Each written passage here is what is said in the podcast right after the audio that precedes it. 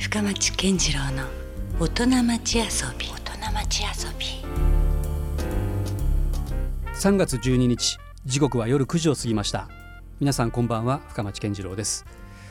えーさて今週もですね先週に引き続きまして、えー1989年にスタートした今でも続いてます、えー KBC テレビの深夜番組「どうもの」えー初代のプロデューサーでそして現在は KBC 九州朝日放送の、常務取締役編成制作局長の半田俊彦さんをお迎えしていろんな話をお伺いしています。まあ先週はですね、えー、ドームが始まる頃のまあすごいこう逸話だったりとか、まあちょっと聞き迫る話も含めてですね、いろいろ面白おかしく話をしていただきましたけども、今夜はどんな話が聞けるんでしょうか、お楽しみに。まあ先週はいろんな、まあ、ドームが始まるまでの経緯とかですね、まあ、ドーム時代の、まあ、いろんなエピソードをお伺いしたんですけれども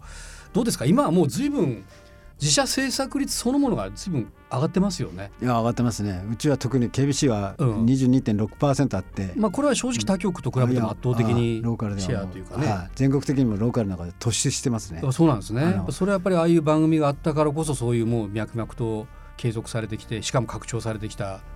流れなんですかね。そうですね、うん。まあ KBC のまあ会社の理念として、うん。番組作ってうん。なんぼじゃっていうか、番組作る制作力にとにかく主眼を置いていこうっていうなるほどね。コンテンツをとにかく生み出しながら、うん。まあ、地域の人に愛される放送局になるためにはそれが一番大事なんだっていうことでずっとやってますからね。ですよね。はい。でまあ僕もそうですし要はその KBC のテレビからまあ有名になっていったみたいなね。そういう人も結構育って数多く育ててますよね。そうですね。うん。あの番組ってのはね、ぼうん。僕は若い人たちにあのいいつも言うんですけども、うん。もうテレビもラジオもそうですけども、うん。聴取率視聴率を取るのは当たり前、あの面白い番組作るのは当たり前、うん。それそれはもうもう当たり前なんだけども、はいその向こう側にある、うん。あのものを追っかけなきゃいけない。そそれ、うん。例えばどうもだうん。僕らがどうもでやろうとしてたのは毎日毎日面白い番組を作ろうっていう向こう側になったものは、うん。こう福岡の街を活気づけたいっていうか、うん。若い人たちに福岡であ面白いよねっうん。てあどうもがあって街が活気づいたよねっていう、うん。それは番組だけじゃなくて例えば、まあ、放送局全般に僕はこれは真理だと思うんだけども、うんうん。例えば営業の人だったら、うん。あ KBC でコマーシャル打ってうちの会社伸びたよねっていう思いをしてもらわなきゃいけないし、うんどんな仕事でもそうですよね。うん。あの例えば、まあ、ビビルの建設してる人はうん。あのこのビルを作って、うん。こそこに住んでる人たちが、うん。いや快適でいいビルで仕事しやすいよねとか、うん。あの街の景観が良くなったよねっていう、うん。仕事の向こうに、うん。こう文化を生み出すとか大げさに言うとね、うん。経済が活気づくとか、うん。あの人が幸せになるとか、うん。なんとなくこう癒されるとか、うん。そういうことのために仕事してるんであってうね、んまさに番組っていうのは僕はそういうことだと思うんだけども、うん。まあ面白さとか視聴率の向こう側にあるうん。究極の目標をいつも見見据えてないと、うん。それが番組の理念っていうかね。なるほど。常々そう思ってますけどね。うん。まあ、そういう意味ではあのどうですか、まあ、あの僕なんかねそう考えてみたらどう思うの時っていうのは今思うと本当赤面するというかねあのいやあれだけまああの限られたスタッフが必死でこう作ってる番組とかをねなんかもう見そくそもないような言い方でね。これ面白くなかったとかさ。いやいや結構なんかもう生クソ生意気なことを結構僕言ってましたもんねあの頃ね。いやいやそれが右も左も分からなかったから。いやいやいやそれがいいんですよ。っていうのが、うんうん。やはり視聴者と制作 KBC の間に深町君がい,、うん。はい。るっていうか、うん。そのちょうどつなぎ役で、うん。深町君いつも言ってたのは、うん。まああのー自分で言うのもなんだけども、うん。どうもっていうのはこう等身大ですよねっていうか、うん。僕らはうん東京ほど都会化もされてないし、うんうん。かといってうん。ど田舎でもないしね,、うんですね。福岡って、まあ、当時100万都市、うん。今、えーもっと多いけども、うん。あのそういうこう身の丈に合ったね、うん。番組だよねっていう、うんうん。まさにそ僕はそういうことだと思うんですよね。うん。だからもうこうなんていうかうん。自分たちのリアリティってよく僕が言う言葉使ってたけども、うん。自分たち本当のこう実感みたいなところで番組作っていこうっていうかね、うん。それが大事だと思う。いやだからそれからするとですね、まあ、僕もようやくと言いますか今あのドーム時代はもうほとんどその取材でリポート出ることっていうのはよっぽど特別なミュージシャンとか来るとかっていう時以外は出てなかったんですけどね。今 僕あの朝です九州山口っていう番組とかで奉行の格好をしては野菜掘ったりとかなんかねあのおじいちゃんの役やったりとかまあいろいろまあやらせてもらっているというかやらされてるというか そういうことも一応まあできるようにはなってきたし なんかねあの、まあ、半田さんからすればどういうふうに、まあまあ、僕も含めてその今の KBC で少なくとも言えばいろんな番組も増えてたりとか、うん、まあ、どうも継続されてるしなんか思うとこってあります？なんか自分がやってたね直接プロデューサーとして関わってきてた時代と、うん、まあ、時代ももうどんどんやっぱ諸行無常じゃないですけど変わっていくしね、うん、変わらざるを得ないところもあると思うし、うん、なんか思うところって結構やっぱあるのかなと今の立場的にいやどうもの時間なんかは特にそうだけども、裏環境裏の番組のが当然強く強くなってるし他局っていうか他局はほとんどキー局からの番組多いんだけども、あの裏環境も厳しくなってるし周りの例えば、うん、あの他のメディアスマートフォンとかねタブレットとかみんな使うんで、テレビ以外の、ね、テレビ以外の,、あのメディアとも競合してるし、非常に厳しくなってると思うんですよね。だからその中で、わざわざ夜の24時まで起きてね、うん、どうも見ようかっていう気にさせるような企画を作らなきゃいけないし、まあ、僕らがやってた二十数年前からすると、今の人たちも相当厳しくやってて、厳しい状況の中で戦ってて、よく頑張ってると思うんですよね、まあ、あの斬新な企画もいろいろ出してくるし、ただ番組の先で何をやろうとしてるかっていうかね、その番組のコンセプトって非常に大事だし、まあ、深町君がそういう奉行の格好したりとかいろいろあるんだけども それってこう何ていうかよく言うこうけれんみっていうかね、はいはいはい、とりあえず、うん、あの面白く見せるっていうことが、表面的にあっていいと思うんですよね。普通じゃダメみたいなとこってちょっとありますもんね、今ね。うん、伝え方もね。まあ、それどうもが そういうルールを作ったのかもしれない、うん、僕これ偉そうなこと言ってるけども、うん、どうもの毎日毎日っていうのは、うん、まあ、皆さん大概にさどうもやろくだらん深夜番組だよねって思ってるかもしれない、でも僕らは実は中ではいろいろそれなりに考えながら、悩みながらやってたし、まあその集大ですもんね、その時僕最後の方その後4年半ぐらい5年近くドームにいるんだけども、うん、えたったそんだけでした4年半だったんですよね。え？そんな短かったんですか、うん、でも4年半の最後の方は例えば山本海ちゃんの妊娠日記とかね、うん、ああれもね。ああいうことも民放賞で賞取りましたけど、やるっていうかね、そういうこう人間の本質みたいな究極やっぱこうみんなが一番共感するのは、うん、こう人間って面白いよなとか、うん、人間って悲しいよねとか、うん、人間って弱いもんだよねとか、こんな人がいるんだとか、そういうこう人間のところで今日みんなが共感するわけでね、そこが本当に大事ですよね。だからまあ良くも悪くもと言いますかそのあんまりこう東京の番組を意識してなかったですよね。全く意識してないですよね。ね、それはも革新犯的にもそうだったんですかやっぱりうん、もうまさに俺だったら見るかなとかいう感じで、常にみんな考えてたし、でこれが真似てもしょぼくなるんですよね。結局さっきの話じゃないですけど制作予算もどんどんガタッと落ちるし、うん、似たようなことをしても結局それのなんかありうというか縮小版みたいなことしかできないから。そうですね、うん、それとやっぱり人がスタッフが少ない予算が少ない、うんうん、だから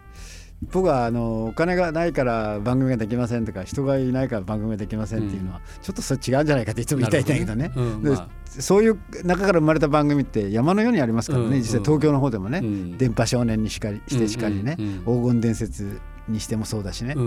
苦しい中から生まれてきたっていうか。かなりアグレッシブにね戦ってる番組って結構多いですもんね。音楽だって映画だってそうですよね。だから金予算でも面白いものは面白いし、そうそう面白い。その中にやっぱこうプロデューサーとかディレクターの,、あの哲学っていうかね、どんだけその深く考えてるかどんだけ工夫してるかっていうことが問われるっていうかね、いやでもねちょっとしたあのエピソードで言うとね僕ね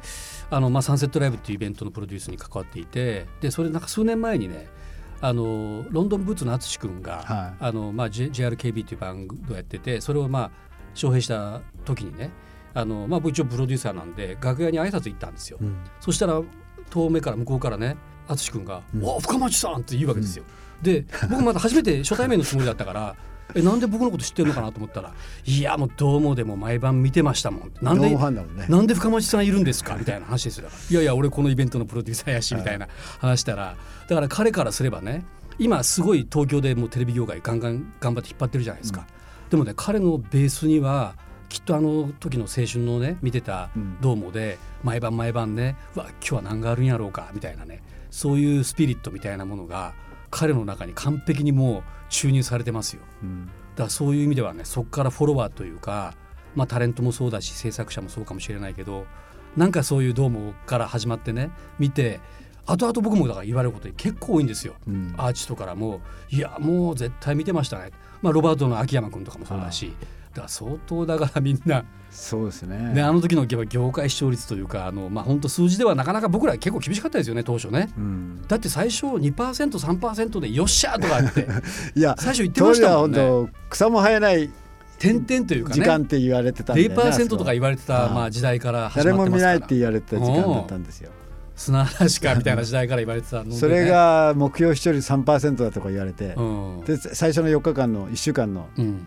平均視聴率見事に3.0でしたけどね。ね。やったみたいな。それでやったでしょ。目標達成みたいな。これやばいんじゃないみたいなぐらいの数字でしょ。それ3%ぐらいだったらね。でもその後どんどんどんどん上がっていってね。上がっていっても2桁いくぐらいまで成長したりとかね、うん、そんなね変遷がありますよね、だからもう本当四半世紀ぐらい僕も半田さんとは軽くお付き合いがあるんですけどもうこのやっぱり様変わりって言ったらすごいですよね。そうですね。ね。本当まあなんていうか時代も変わってるけども、うん、まああの時間でずっと番組やり続けられてるってことが一つはすごいですよね。うん、ね。次のプロデューサーディレクターたちがいかに頑張ってきたかっていうことですけどね。うん、まさかここまで続くとは。ね。僕は最初に ワンクール続けばいいからみたいなぐらいでこう口説かれたことを思えばすごいなと思いますけどね。さあ今夜もですね、えー、KBC テレビ同門の初代プロデューサーであり、えー、現在は KBC 九州朝日放送、えー、常務取締役編成制作局長の半田さんを、えー、お迎えしてお話をお伺いしてますけども、まあ、僕と半田さんもかなり長い付き合いになりまして、まあ、それぞれお互い年もね 重ねていってるわけですよ。で、まあ、半田さんもいわばもうある種企業でももうそろそろこう頂上まで来てるわけで、あと何年かしか。あと何年かってあるわあるわけでしょ？なんか半田さんの中でまだこうやり残したこととか例えば第二の人生こんなことがしたいとか思うとこってあるんですか？第二の人生は、うんうん、えー、具体的には考えてないけども、うん、まあ少なくとも僕は家にいても、うんこう濡れ落ち葉みたいにはならないなっていう自信はあるんですよね 実は。なるほどね。まあ変わらんですもんね花さん。言ってもね。うん、まあ実は僕のかみさんも、うん、あの美術でそうですよね。KBC の美術。どうものタイトルのロゴもうちのかみさんのタイトルなんですよ。夫婦の共同作業じゃないですか。そうそうそう。家庭内手工業みたいな。でだそれでかみさんとも、まあテレビ番組も、はい、例えば僕はラジオから11年ラジオやってテレビ行ったんで、うん、まあ、彼女の方がテレビのことよく知ってたんで、例えばいろんなキー局の番組とか見ながら、うん、当時で言うと「うん、なるほどザ・ワールド」とかね、はいはい、見ながら、面白いわけですよ。これって、このスーパーって何なんだっけって言ったら教えてくれるよ。このスーパーのロゴ「あのごない」とか言って当時ね。今は今ないんだけど。そういういろんな言葉を教えてくれるんですよ。それあなるほどねだって、うん、こうヒルヒルンとこうこう出ると、うんうん、あこれってこういう出し方もできるんだみたいな、うんうん、ラジオからすると、うん、わあすげえなみたいな。なるほどね。いろんなそういう会話テレビでも、うん、家の中でもそういうテレビの話をしょっちゅうしてたし。そこで共有できるっていうのはまた素晴らしいですよね。だからまあお互いにこう、まあ、家の中でも、まあ、自立ししながらまあ夫婦っていうよりなんかこう、まあ、仲間パートナー。そうそう、うん、チームみたいな感じでずっと来たんで、ね、今もそういう感じですかね同志というか、うん、ねまあ、大げさに言うとこう戦友みたいなね、人生をこう一緒に歩んでる戦友みたいな感じなんですよね。だからまあどんどんそういった意味でもこう立場がどんどん変わっていき、うん、でまあある時からも現場も一応退いて、まあ、統括みたいな方にね、ね、入っていくわけじゃないですか。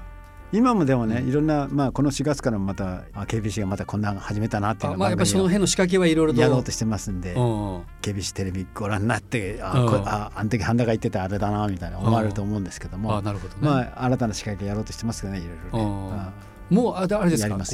現場復帰とかっていう気持ちは全くないですか？いや僕面白いんじゃないかと思うんですよね、ね、だから意外とまだ老け込むには早いかもしれないですよ、うん、もうこれでもう俺はもう年だからもう俺はもうやめとこうとかじゃなくてね半田さんみたいにいつまでも変わらない。結婚もませんよ。ね、かわか半田さん変わらんから、ちょっとそこに一度期待したいですね。なんか、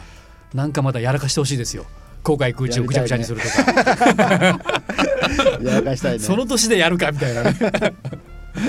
なんかね、そのまあ、あの、でも、後に続く人にね、うん。うん、どんだけこうやっぱ自分たちの思いを伝えられるかっていうかね、うん、自分たちが失敗したこととか、うん、なんかどそういう意味ではどうですか？そういうメッセージとして、ね、今のこう若い世代とかに関してもね現役の世代に対して何かこう伝えたいメッセージみたいなのってあるんですか？半田さんからすると。うん、うん、そうですね、その僕はなんであのドームの時にこんなふうなことををやろうとした時に、うん、あ自分のどういうところどういう素養がこういうふうな立ち位置になってんだろうと思うのは、うん。うん、僕は本当あの昭和28年生まれで、うん、5人兄弟で、うん、テレビも何もなくてもう毎日毎日それこそご近所の子供たち、うん、上から下までね、うん、30人ぐらいでいつも馬乗りしたりとか関係にしたりとか山ね、山に隠れ家作りに行ったりとかね、うんうん、そこでこう鳥の罠作ったりしてね、うんうん、そういうそういうもう野原を駆け巡ってたわけですよ。ワイルドなねワイルド。ですよ。で例えばその塾に行かなくてもいいしね、勉強もしなくていいしっていうか、そこそこでいいし。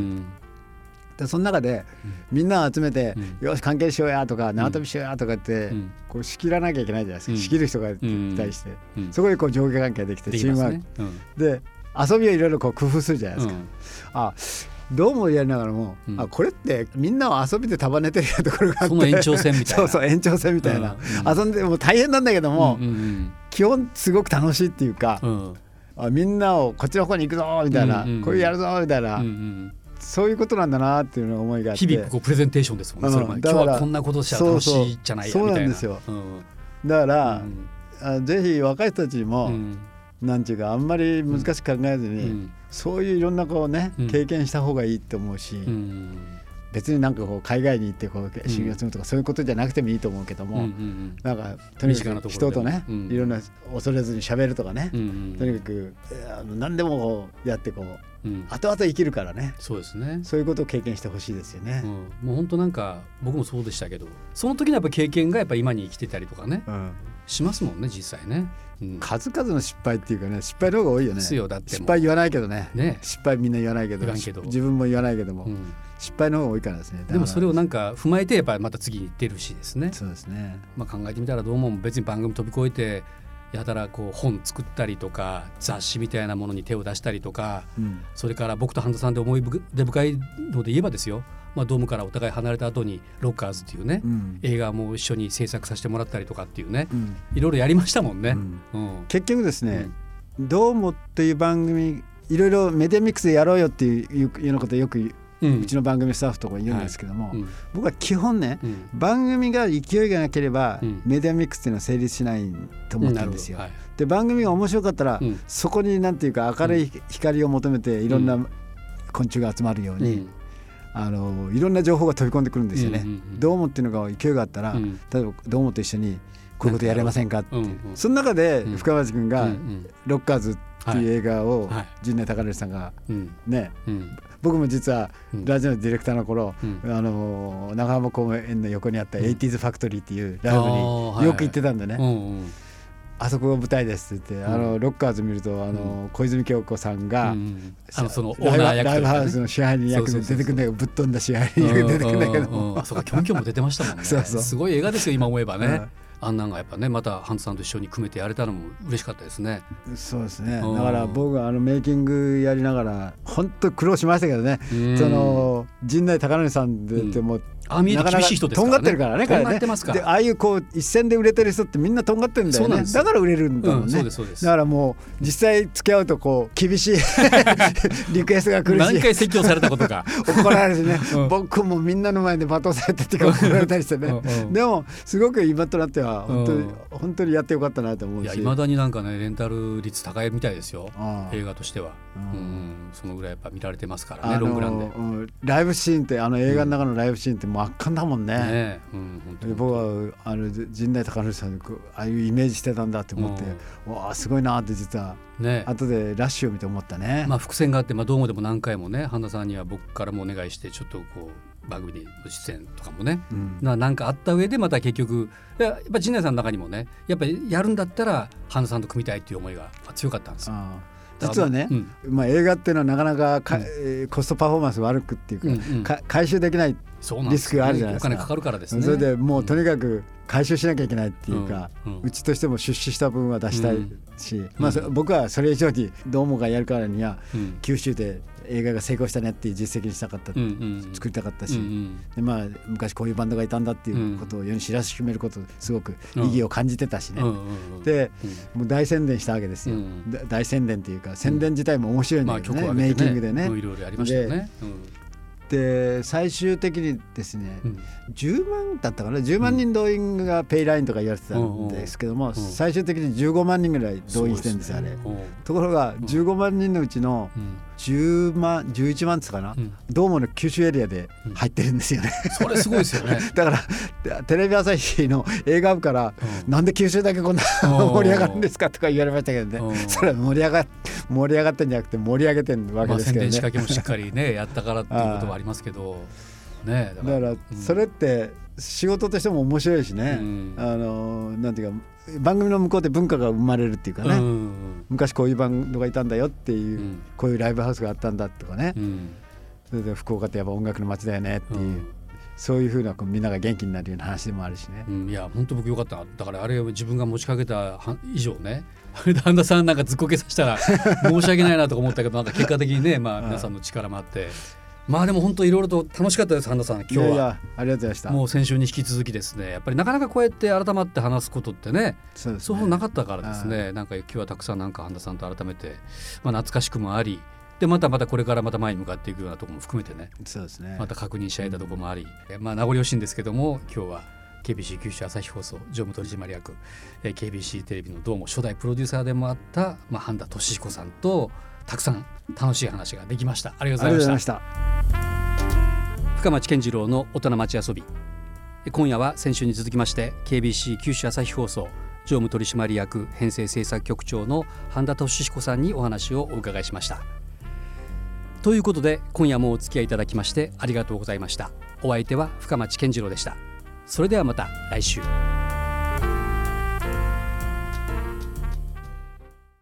LoveFM Podcast FM のホームページではポッドキャストを配信中。スマートフォンやオーディオプレイヤーを使えばいつでもどこでもラブ f m が楽しめます。ラブ FM.co.jp にアクセスしてくださいね。LoveFM Podcast